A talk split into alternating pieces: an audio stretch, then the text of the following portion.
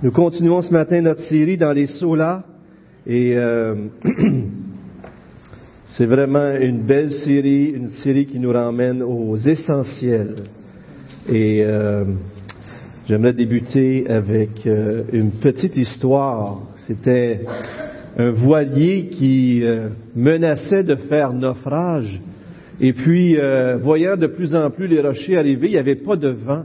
C'était euh, les vagues qui poussaient le voilier de plus en plus vers les rochers. Et c'est un voilier qui s'en allait vers la Chine. Et le capitaine, à un moment donné, tellement angoissé, annonce aux passagers que la catastrophe serait inévitable. Il avait tout fait ce qu'il avait pu faire et le capitaine est arrivé au bout de ses ressources et il avait tout fait ce qu'il avait pu faire. Qu'est-ce qui nous reste à faire quand on a tout fait ce qu'on aurait pu faire? Exactement. Exactement. Alors quelqu'un, après qu'il ait dit j'ai fait tout ce que j'ai pu, il y a quelqu'un qui dit non, il reste encore une chose. Un missionnaire qui s'en allait en Chine avec trois autres a dit on peut prier. Alors c'est tout de suite ils se sont mis à prier, aussitôt dit, aussitôt fait. Et puis ils ont demandé à Dieu que Dieu fasse lever le vent. Et euh, les quatre chrétiens ont prié et tout ça. Et qu'est-ce qui est arrivé? Le Seigneur a répondu.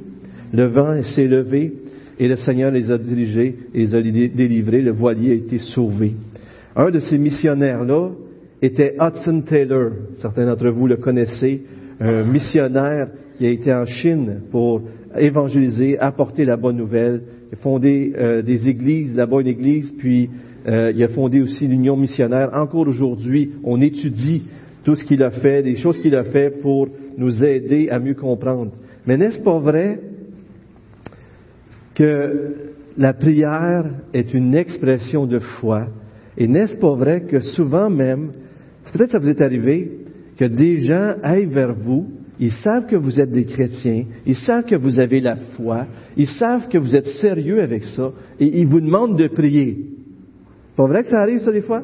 C'est comme si, si on aurait quelqu'un d'important à demander un privilège, là, on se dit, ben, on va passer par quelqu'un qui est chummy avec, qui est proche, qui a une relation proche. On fait ça des fois dans nos relations. Il y a quelqu'un d'important, on veut qu'il nous dise oui, fait qu'il dit, hey, tu pourrais-tu demander ça pour moi, tu? Puis c'est comme si les gens qui nous entourent, qui voient notre foi, viennent à nous, ils disent, il a développé une relation avec son Dieu, puis moi, j'ai plus confiance à ses prières qu'aux miennes. Pas vrai que c'est un peu comme ça des fois? Pourquoi? Parce que vous avez la foi. Et que probablement vous leur avez témoigné aussi que Dieu a répondu à vos prières et qu'il fait des choses extraordinaires dans notre vie. Aujourd'hui, on va parler de la foi. On va développer sur la foi parce qu'on parle dans notre série des cinq solas pour célébrer le 500e anniversaire de la Réforme qui a eu lieu en 1517 en fin de compte. Ça a eu lieu sur deux siècles. Là. Mais de toute façon, on en vit encore les effets aujourd'hui.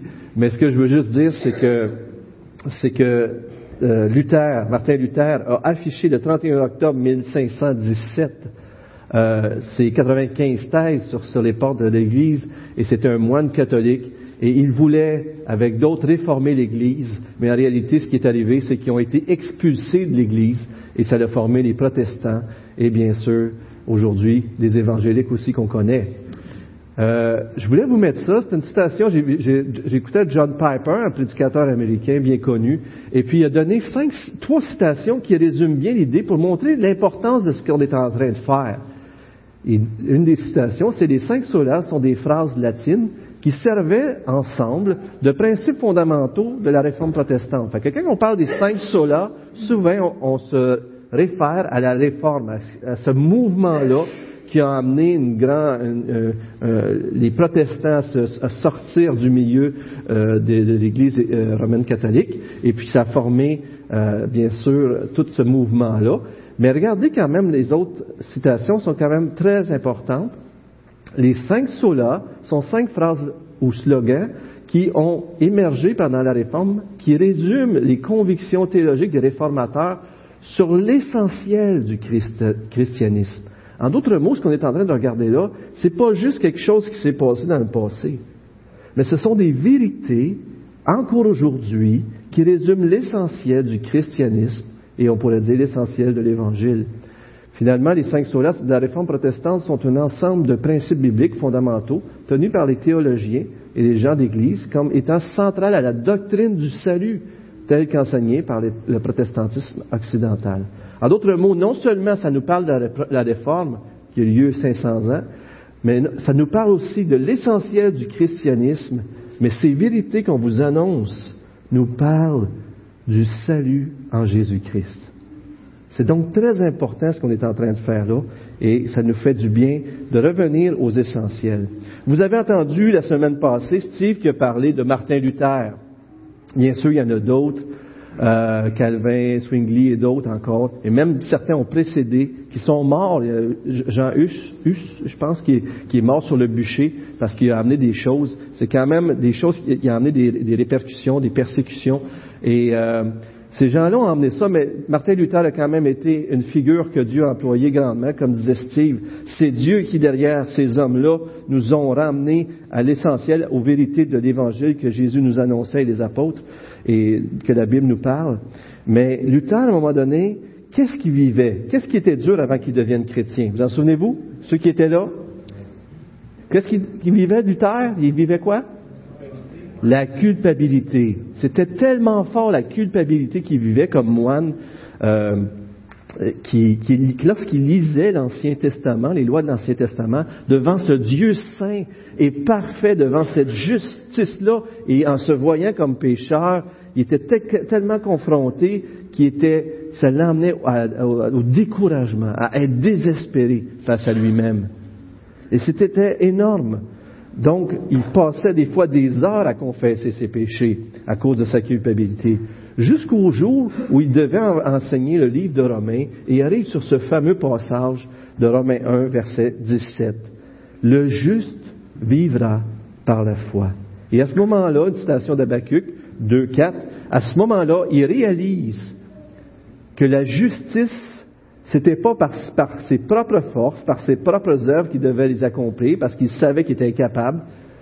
La justice pouvait, la, justice que Dieu avait donnée en Jésus-Christ pouvait être saisie par la foi. En d'autres mots, seulement en croyant, il pouvait être rendu juste aux yeux de Dieu à cause de Jésus-Christ. Et c'est énorme. Il a dit à ce moment, quand il a réalisé cette vérité-là, il a dit ceci les portes du paradis s'ouvrirent pour moi. C'est beau ça, hein? Lorsqu'on comprend la vérité de la salut par la foi en Jésus-Christ, simplement, les portes du ciel s'ouvrent pour nous. Il a même dit que cet article de foi, sur cet article de foi, l'Église tient ou tombe. En d'autres mots, si une Église commence à ne plus enseigner le salut par la foi seule en Jésus-Christ, l'Église s'éloigne de la vérité et se perd. Tandis que si une Église fonde ses prédications, tout son enseignement sur cette vérité fondamentale de Jésus-Christ et Jésus-Christ crucifié, pour nous, qu'on peut saisir par la foi, elle est solidement établie sur la vérité des évangiles. C'est énorme. Luther ne voulait pas se réfugier en lui-même, il savait qu'il était complètement perdu. Et si nous-mêmes, on est honnêtes, on sait qu'on est perdu. Et ça a été tellement fort pour lui de se réfugier dans la justice de, Dieu par la foi en Jésus-Christ que ça a suscité des répercussions. Même il a dû euh, euh, euh, résisté aux autorités de sa propre religion catholique romaine, même au pape. Il y a eu des menaces, mais malgré tout cela, il a tenu ferme parce qu'il savait que c'était la vérité. La foi est tellement au cœur du christianisme que les chrétiens sont appelés des... sont appelés quoi? Je vous ai-tu déjà endormi? là, ça fait peur, je viens juste de commencer, là. Il fait chaud. Mettez, mettez de l'air froid. Les chrétiens sont appelés des croyants. C'est tellement central pour, la pour le chrétien, la foi, qu'on est appelé des croyants. On va regarder un texte que vous connaissiez bien, bien sûr, dans Hébreu. En fait, deux versets dans Hébreu euh, qui nous dit, Or, sans la foi, Donald, sans la foi, il était impossible de m'être agréable. Sans la foi, toi et moi, il est impossible qu'on soit agréable à Dieu, car il faut que celui qui s'approche de lui croient que Dieu existe et qu'il récompense ceux qui le cherchent. Dieu honore ceux qui s'avancent auprès de lui par la foi. Or, la foi est une ferme assurance des choses qu'on espère, une démonstration de celles qu'on ne voit pas. Ce matin, j'aimerais regarder trois aspects essentiels, trois composantes essentielles de la foi. ce ne sera pas avec Pierre, Jean, Jacques, ça va être avec Paul, Jean et Jacques. Mais regardons ensemble quel est l'objet de la foi, cette foi qui nous sauve. Quel en est le contenu de cette foi et quel est le résultat qui découle de cette foi-là. Prions ensemble. Seigneur Dieu, on veut te remercier pour ta grâce, on veut te remercier d'être venu à notre secours, Seigneur, en suscitant des hommes et des femmes qui ont tenu ferme sur la vérité de l'Évangile. Seigneur, ce matin, on se tourne vers toi. On veut que tu viennes au secours de notre incrédulité. On veut que tu fasses croître notre foi. Et Seigneur, dans ta grâce, on veut même que peut-être que certains qui n'ont pas encore mis leur foi complètement en toi le fassent. Accompagne-nous ce matin par ton esprit, Seigneur. Parle à nos cœurs. C'est toi qu'on veut entendre, Seigneur. Au nom de Jésus-Christ, on te prie. Amen. Regardons premièrement l'objet de notre foi. Remarquez dans le texte de Romains 3 qu'on va lire ensemble, peut-être c'est écrit trop petit, alors je vous invite à tourner dans, dans votre Bible mais on va lire ensemble ce texte magnifique rapidement. Et euh, il y a tellement de richesses là-dedans, on n'aura pas le temps de s'arrêter ce matin. Et, euh, mais quand même, à travers les cinq solas, il y a des sujets qui se retouchent et ça va nous permettre d'approfondir toutes ces vérités ensemble. Mais lisons ensemble la parole de Dieu, Romains 3, verset 20 et suivant. En effet, personne ne sera considéré comme juste devant lui sur la base des œuvres de la loi. Puisque c'est par l'intermédiaire de la loi que vient la connaissance du péché.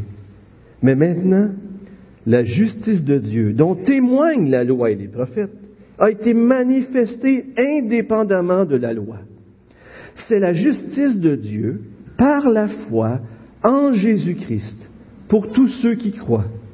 Il n'y a pas de différence. Tous ont péché et sont privés de la gloire de Dieu. Et ils sont gratuitement déclarés justes par sa grâce, par le moyen de la libération qui se trouve en Jésus-Christ. C'est lui que Dieu a destiné à être, par son sang, une victime expiatoire pour ceux qui croiraient, et démontre ainsi sa justice, puisqu'il avait laissé impunis les péchés commis auparavant, à l'époque de sa patience, il l'a démontré dans le temps présent, de manière à être juste, tout en déclarant juste celui qui a la foi en Jésus-Christ, en Jésus. Où est donc la raison de se montrer fier? Il est exclu. Par quelle loi? Par celle des œuvres? Non, mais par la loi de la foi. En effet, nous estimons que l'homme est déclaré juste par la foi, indépendamment des œuvres de la loi. Parole du Seigneur. Quelle, parole extraordinaire.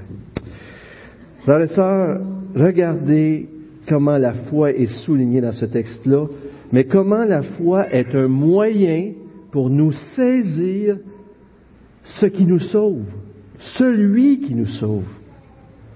Regardez comment dans les versets 23, 24, 25, 26, comment ça revient. En Jésus-Christ, c'est lui, en Jésus-Christ, c'est lui, c'est lui, c'est lui qui nous sauve. Et le moyen d'obtenir ce salut-là, c'est la foi.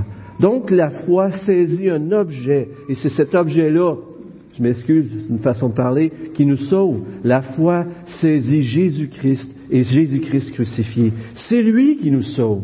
C'est lui qui a donné sa vie pour nous, et c'est par la foi que cela arrive. Le texte montre clairement dès le début, c'est pas par les œuvres, parce que c'est par, euh, pas par la loi, les œuvres de la loi, parce que c'est la loi qui nous amène à comprendre qu'on est pécheur. On a regardé les dix commandements, on vient rapidement à comprendre qu'on est pécheurs. Et pourtant, cette loi-là, dans l'Ancien Testament, annonçait la venue de Jésus, nous dit le verset 21. C'était déjà annoncé. Et cette justice-là est en Jésus-Christ pour tous ceux qui croient. Il n'y a pas de différence. Tous ont péché et sont privés de la gloire de Dieu. En d'autres mots, cette foi-là rend ce salut accessible aux Juifs et aux non-Juifs. Ce salut-là est accessible à tous, parce que la foi, tout comme le péché, nous rend tous égaux. On a beau être riche, pauvre, de n'importe quelle nationalité, de n'importe quel milieu, être intelligent ou être sotte, on est tous égaux devant Dieu. Est-ce que vous croyez ça? La personne qui a dévoué toute sa vie à faire des bonnes choses et la personne qui est sur la croix parce qu'il est un criminel, tous deux doivent se tourner vers Jésus-Christ pour être sauvés on est tous pécheurs, tous perdus. Et le seul moyen d'être sauvé, c'est Jésus-Christ. Et le seul moyen d'obtenir ce salut, c'est de croire. La foi nous met tous au même niveau. Dans le temps de la Réforme, il disait qu'il y avait le comme si, on est comme si. Nous, on est, notre Sauveur a été traité comme s'il était un pécheur, comme s'il était le pécheur d'Onal sur la croix à ma place, bien sûr. Il a été péché, même si lui n'avait jamais commis de péché. Et le croyant, pécheur, est traité comme si la vie sans péché de Jésus, sa vie parfaite nous était créditée. Dieu nous déclare juste, nous met un verdict nous recouvre de la justice de Jésus-Christ. Vous savez, lorsque vous avez peut-être vu ça dans des émissions sur la justice, tout ça, quand une personne a déjà été jugée sur un acte, elle ne peut pas être rejugée une deuxième fois. Tu ne peux pas juger une personne deux fois pour le même crime qu'il a commis. Pas vrai? Donc, Jésus a été jugé pour Donald sur la croix. Est-ce que je peux être jugé à nouveau par Dieu? Dieu a déjà déversé sa colère qui m'était destinée sur Jésus-Christ. À cause de cela, je suis libéré du jugement et tous ceux qui mettent sa confiance en lui le sont aussi. Des fois, on, on, peut penser que la foi, c'est une bonne œuvre. Mais la foi, c'est pas une bonne œuvre. La foi, c'est tout simplement accepter que je suis pas capable de me sauver par moi-même et que j'ai besoin que Dieu me sauve. De comprendre qu'on est complètement perdu sans lui. Des fois, on a l'impression que la foi, c'est comme la force. Pas vrai, Star Wars? Vous connaissez ça, certains d'entre vous? Que la force soit avec toi. Et puis là, dans cette pensée-là, on pense que tout repose sur la foi. On, parle, on pourrait penser tellement de parler de foi qu'on ne parle plus de l'objet de notre foi, Jésus-Christ. J'ai tellement confiance à cette table qu'elle va me sauver. Vous me diriez, Donald, écoute, est-ce que je peux te parler? Peut-être, est-ce que je peux parler à ta femme? Parce que là, je sais pas si tu vas me comprendre. Comprenez? Des fois, on, on, on, je dis pas que la foi, croître dans la foi, tout ça, ça n'a pas d'importance. Mais si l'objet de notre foi est sans valeur, notre foi est sans valeur. C'est fondamental qu'il faut comprendre que ce qui rend valide notre foi pour notre salut, c'est Jésus-Christ et Jésus-Christ crucifié. Galates 2.16, on vous met à l'écran un autre passage, écoutez, Éphésiens 2.8 et 9, vous le connaissez par cœur, Philippiens 3.7, où Paul dit, je regarde toutes choses comme de la boue, mon identité, ma religion, tout ce que je faisais avant, je regarde tout ça de la boue pour me confier en Jésus-Christ. Et encore dans Galates 2.16. Cependant, nous, nous savons que ce n'est pas sur la base des œuvres de la loi que l'homme est déclaré juste. Si ce n'est pas par les œuvres de la loi, ça sera par n'importe rien d'autre que, Dieu nous a confié. Dieu nous donne la loi, puis il nous dit que c'est pas par ça que nous sommes justifiés, mais par le moyen de la foi en Jésus-Christ. Encore une fois, c'est en qui? En Jésus-Christ.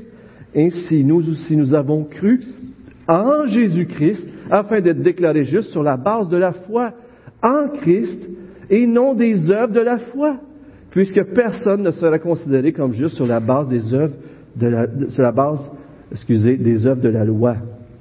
Encore une fois ici, Christ, Jésus-Christ, Jésus-Christ, c'est lui qui nous sauve, c'est rien d'autre. Et la foi, c'est comme la fourchette qui saisit la patate dans l'assiette, le steak qui me l'amène à la bouche. Ce qui me nourrit, c'est pas la fourchette. La fourchette, c'est l'instrument qui m'amène à saisir ce qui va me, ce qui va me sauver. Donc, c'est pas un mérite non plus, parce qu'en réalité, quand vous y pensez bien, La foi, c'est la meilleure chose que Dieu aurait pu nous, dire pour nous dire que dans le fond, ça ne dépend pas de nous, mais ça dépend de lui. La foi, c'est de reconnaître qu'on est impuissant, puis que c'est lui qui a tout fait. Et la semaine prochaine, Stéphane va nous en parler plus sur l'aspect de la grâce. Mais lisons tout de suite Romains 4, un beau passage qui nous amène à, comprendre encore que si je fais quelque chose, je mérite un salaire. Mais si je ne fais rien, et je crois, Dieu porte à mon compte, porte à mon compte ce que Jésus-Christ a fait sur la croix. Or, si quelqu'un accomplit quelque chose, le salaire est porté à son compte, non comme une grâce, mais comme un dû. En d'autres mots, si on veut recevoir, si, je travaille, c'est pas une grâce de recevoir quelque chose, c'est quelque chose qui m'est dû. Par contre, si quelqu'un ne fait rien, est-ce qu'il fait quelque chose? Rien.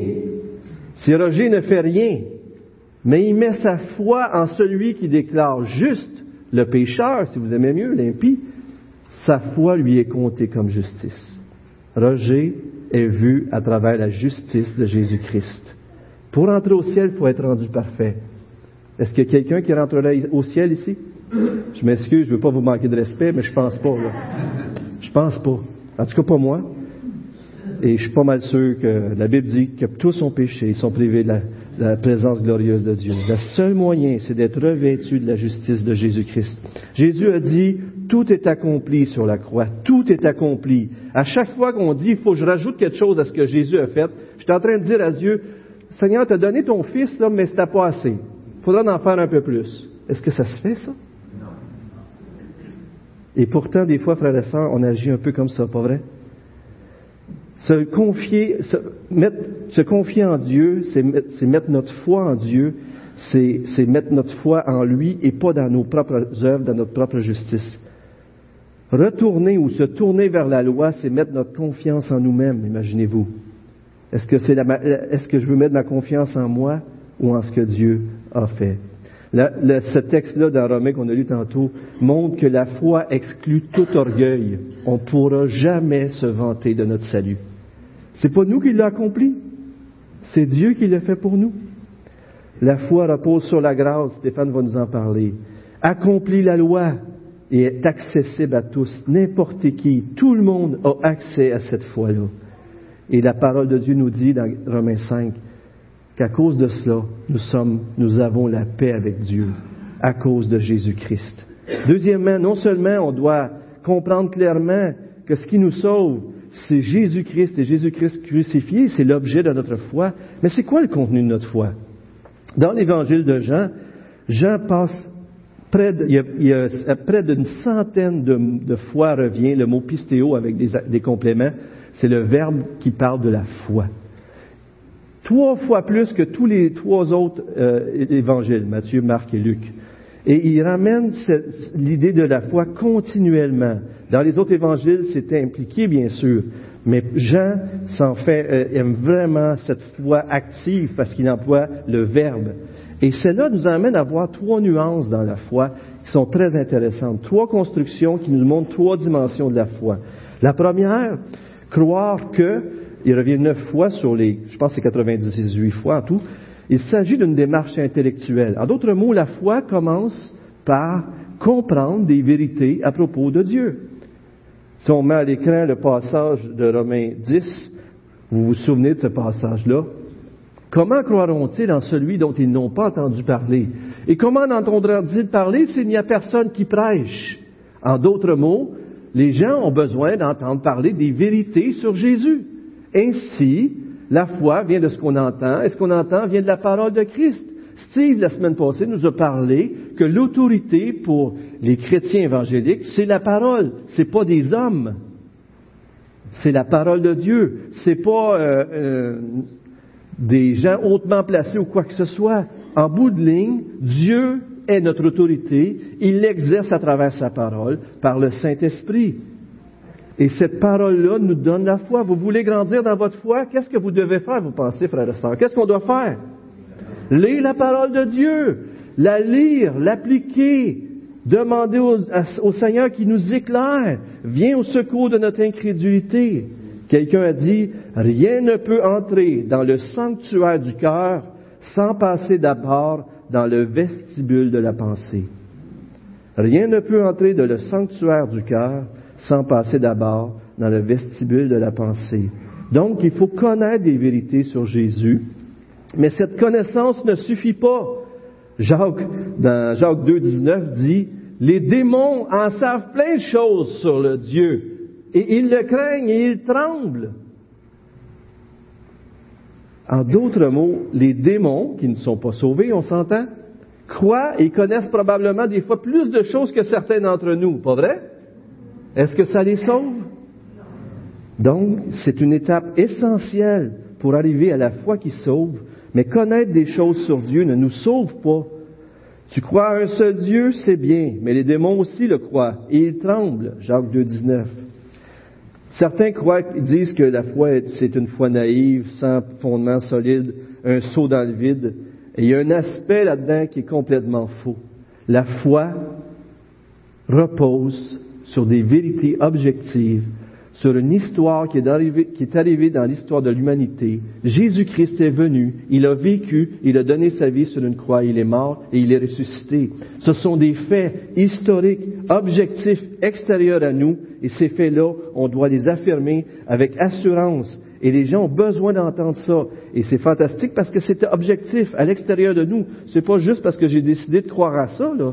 C'est parce que la Bible en parle, c'est parce que l'humanité, on est en l'an 2017, en l'an de grâce 2017, après Jésus-Christ aujourd'hui. Et souvent, un sommaire de l'Évangile suffit pour croire. Mais on a besoin de passer à la prochaine étape. Et la prochaine étape, c'est croire en ou à, c'est encore le verbe pistéo, mais qui vient une vingtaine de fois. Mais ça va un peu plus loin. C'est une démarche essentiellement affective, un élan de confiance inspiré par les paroles de Jésus, bien sûr. On se souvient de la femme samaritaine, puis Jésus l'a encouragée, il dit, crois en moi. Mais je trouve que pour démontrer que cette foi-là, qui dépasse l'intelligence, mais qui va jusqu'à désirer être sauvée, un exemple qui prouve que c'est pas encore assez, parce qu'il y a trois étapes, je m'en viens à la troisième, c'est le jeune homme riche. Le jeune homme riche, avait des connaissances sur Jésus-Christ. Il vient à lui pour lui dire, comment puis-je être sauvé? Il voulait être sauvé. Non seulement qu'il avait des connaissances sur Jésus, mais en plus de ça, il voulait être sauvé. Et Jésus, dans un des, textes des évangiles, dit qu'il l'aimait. Jésus, c'est le meilleur prédicateur, c'est l'évangéliste par excellence. Il parle avec lui. Et le jeune homme riche, il est reparti sauvé? Ou il est reparti la tête basse? La tête basse. Il avait des connaissances, il avait même le désir d'être sauvé, mais il est reparti sans être sauvé. Qu'est-ce qui lui manquait? Peut-être qu'il y a des gens ici ce matin qui ont de la connaissance sur Jésus-Christ, qui disent, j'aime ça venir ici, je trouve que c'est une belle religion et j'adhère à cette religion-là. C'est pas ça qui va vous sauver. C'est pas ça qui sauve. Vous pouvez connaître des choses sur Jésus-Christ. Vous pouvez même désirer être sauver. Mais il manque encore une chose. La prochaine chose, c'est qui nous montre que l'importance, c'est la troisième étape qu'on pourrait dire de la foi. C'est vraiment là que ça se passe, que la foi, le salut, et c'est là que Jésus insiste le plus, 38 fois dans l'évangile de Jean. C'est l'étape de la démarche qui implique la volonté qui, qui passe de la foi intellectuelle, affective, et qui amène à un engagement envers Jésus-Christ, qui amène à s'engager complètement, avec foi, à suivre Jésus-Christ, à être son disciple, à le suivre complètement. Vous savez, aujourd'hui, on peut rencontrer, imaginez-vous un homme, il rencontre une jeune femme, il apprend à la connaître, il la connaît. C'est la connaissance. Il apprend à dire, j'aimerais ça la marier. C'est la deuxième étape. Mais comment de gens aujourd'hui ne sont pas mariés? Ils se connaissent, ils aimeraient se marier, mais ils ne s'engagent jamais. Devenir chrétien, c'est pas juste connaître des choses sur Jésus. C'est pas juste dire, j'aimerais ça être sauvé par Jésus. C'est de dire, je m'engage, je donne ma vie, je deviens le disciple de Jésus. Probablement une histoire que vous connaissez bien, une des meilleures histoires probablement sur le sujet, c'est l'histoire de Blondin sur euh, l'homme qui traversait les chutes Niagara sur un câble d'acier. Son nom, c'était Jean-François Gravelet, à 1824-1897. Il était plus connu sous le nom de Blondin, enfin je vais continuer avec ce titre-là. Pour expliquer la foi, c'est un équilibriste donc qui passait sur un fil de fer et un fil d'acier, puis 335 mètres de long, 50 mètres de hauteur, vous imaginez. Et souvent, il commençait avec une perche. Après ça, il stupéfiait les gens, il faisait des choses extraordinaires. Un jour, en 1860, des membres de la famille royale d'Angleterre vinrent avec des invités pour admirer ses prouesses. Ils avaient entendu parler de Blondin, ils avaient une connaissance de Blondin. Première étape, ce qu'on pourrait dire la foi qui ne sauve pas, la foi des démons qu'on pourrait dire comme celle des démons. En d'autres mots, qui, qui ne sauve pas.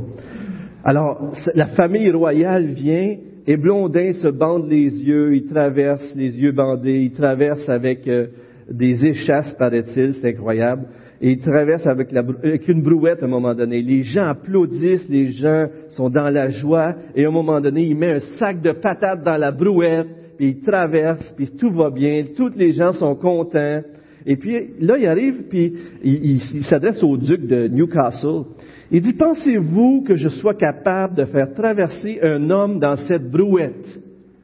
Et le duc dit, oui, deuxième étape de la foi. J'en sais sur toi, je crois que tu peux le faire. Est-ce que maintenant tu veux embarquer dans la brouette?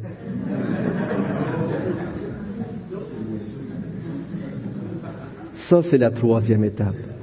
Ça, c'est la foi qui sauve. Jésus, c'est celui qui tient la brouette. Peut-être certains d'entre vous ici, vous en savez sur Jésus-Christ.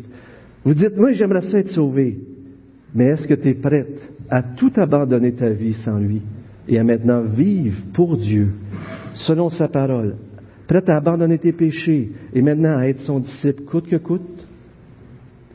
L'histoire continue. Montez, répliqua Blondin, bien sûr, la, foule est devenue silencieuse, le duc a refusé. Et là, il a dit, y a-t-il quelqu'un ici qui pense que je sois capable de le faire, reprit Blondin. Finalement, personne ne voulait au début, et finalement, on vit une vieille dame s'avancer et s'installer dans la brouette. Et Blondin lui fit faire un aller-retour avec la vieille dame. Vous savez, c'était qui la vieille dame? C'était sa maman. Elle avait tellement confiance au Fils qu'elle lui a confié sa vie. La foi qui sauve, c'est pas juste savoir des choses, c'est pas juste désirer être sauvé. La foi qui sauve, c'est la foi qui s'engage jusqu'au bout. La foi qui est prête à remettre sa vie entre les mains de Dieu. C'est intéressant parce que un des versets les plus connus de la Bible, Jean 3,16, emploie cette expression-là, cette idée de s'abandonner, de se soumettre de s'engager. En effet, Dieu a tant aimé le monde qu'il a donné son Fils unique afin que quiconque croit en lui, jusque s'engager de tout son cœur, ne périsse pas, mais ait la vie éternelle. En effet, Dieu a tant aimé Donald qu'il a donné son Fils unique afin que si Donald s'engage de tout son cœur envers lui, il ne périra pas, mais il aura la vie éternelle. Voyez-vous que la foi prend tout un sens ici, là? C'est une foi qui engage la connaissance, oui, les émotions, et la volonté, mais qui va jusqu'à s'engager totalement pour Dieu. La foi de la Samaritaine qui a été appelée était aussi une foi personnelle. Avez-vous remarqué, si vous lisez Jean, vous allez voir que Dieu, Jésus appelle personnellement. Et Paul dit à un moment donné, j'ai été crucifié avec Christ. J'ai, Donald, j'ai Paul été crucifié avec Christ. C'est Donald, j'ai été crucifié avec Christ. Ce n'est plus Donald qui vit, c'est Christ qui vit en Donald.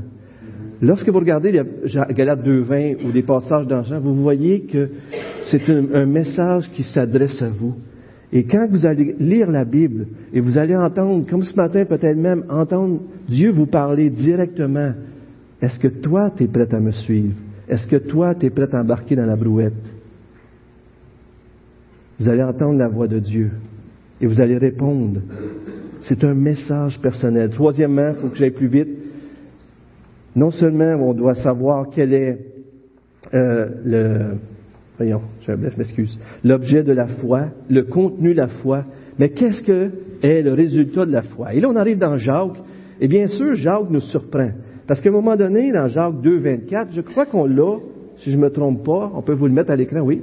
Vous voyez donc que l'homme est déclaré juste sur la base de ses actes et pas seulement de la foi. Wow, Donald est en train d'enseigner qu'on est sauvé par la foi seule, puis Jacques il dit le contraire.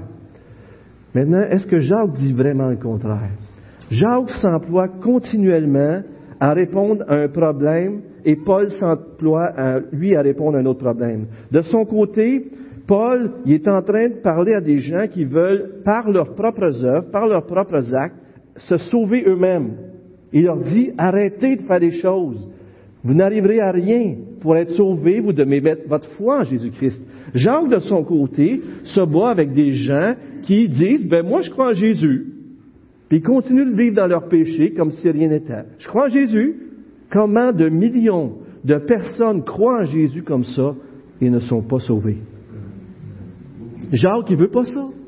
Il veut leur dire, faites attention, c'est pas une foi qui sauve. Vous pensez que juste en déclarant que vous croyez en Jésus, vous allez être sauvé, là, sans que vous ayez cet aspect d'engagement complet envers Dieu qu'on a parlé? Et il est en train de dire que s'il n'y a pas des fruits à votre foi, vous ne serez pas sauvés. En d'autres mots, Paul est d'accord avec, euh, Jacques. Regardez ce texte-là, c'est un de mes versets préférés de la Bible. En Jésus-Christ, ce qui a de l'importance, ce n'est pas la circoncision ni la circoncision. Dans d'autres mots, c'était fait pour faire la loi, pratiquer la loi. C'est seulement la foi qui agit à travers l'amour. Regardez, la foi vient en premier, ça produit en nous un amour qui porte du fruit dans nos œuvres. La foi qui agit à travers l'amour. En d'autres mots, c'est l'amour qui motive les gestes. En d'autres mots, lorsque je mets ma confiance en Dieu, lorsque je réalise que Jésus a donné sa vie sur la croix pour moi, je suis tellement reconnaissant, tellement rempli de son amour pour lui et pour mes prochains, que je vais faire des choses pour eux sans qu'on me demande rien, parce que je suis rempli de l'amour de Dieu, rempli de son esprit. En d'autres mots, les œuvres bonnes ne sont pas le fondement, mais le produit de la foi. En d'autres mots, les bonnes œuvres ne sont pas les racines, mais les fruits. La foi nous enracine en Jésus-Christ. Et lorsqu'on a connu l'amour de Dieu, lorsqu'on comprend comment Dieu m'a aimé, comment Dieu nous a aimés, on est tellement bouleversé que sur la croix, c'était pour Donald personnellement qui est mort, que maintenant je veux vivre pour toi Seigneur, puis je veux aimer mes prochains comme moi-même, et je vais porter du fruit. Et ce qui est extraordinaire, c'est que ce que la loi n'accomplissait pas, on n'arrivait pas à être des gens justes. La foi nous transforme et nous emmène à être des personnes de plus en plus qui marchent selon la justice de Dieu. C'est tellement beau, frères et sœurs, tellement beau. Alors Jacques ne contredit pas. Ils sont ensemble, ils, se ils, sont des ils amènent des enseignements complémentaires. C'est pas contradictoire, mais complémentaire. Vous savez, une des choses qui m'a touché lorsque j'ai étudié les textes, c'est cette idée de promesse. Autant les œuvres sont rattachées à moi et à ma gloire, autant la foi est rattachée aux promesses de Dieu, à sa parole et à sa gloire. On met notre confiance dans les promesses de Dieu qui, nous sauveraient si on met notre confiance en lui. En d'autres mots, notre foi répond à la fidélité de Dieu. Et dans la Bible, le mot fidélité, qui pour nous autres les Québécois, fidélité c'est une chose, puis la foi c'est d'autres choses. Mais dans la Bible, la fidélité et la foi vont ensemble, dans l'Ancien Testament. Dieu est fidèle envers nous et il suscite en nous d'être fidèle envers lui. Dieu est fidèle envers nous d'une telle façon, et lorsqu'on le croit, il nous emmène dans notre démarche à être fidèle envers lui.